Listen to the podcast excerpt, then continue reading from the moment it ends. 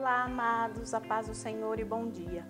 Hoje eu venho trazer uma palavra que está escrita em Salmos 37, versículo 4, que diz: Agrada-te do Senhor, e ele satisfará o desejo do teu coração.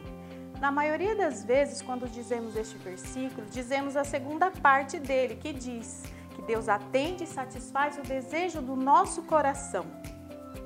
Mas eu venho atentar que o versículo começa dizendo sobre agradar a Deus, ou seja, para que Ele nos conceda o desejo do nosso coração, é preciso cumprir a primeira parte, que diz para agradar ao Senhor. E como agradamos ao Senhor? Com fé, pois na Sua palavra está escrito que sem fé é impossível agradar a Deus, cumprindo os princípios e os mandamentos do Senhor, andando em amor perdoando as pessoas e dizendo que Deus é o Deus do impossível. Deus, ele concede o desejo do nosso coração, sim. Ele é o nosso Abba Pai.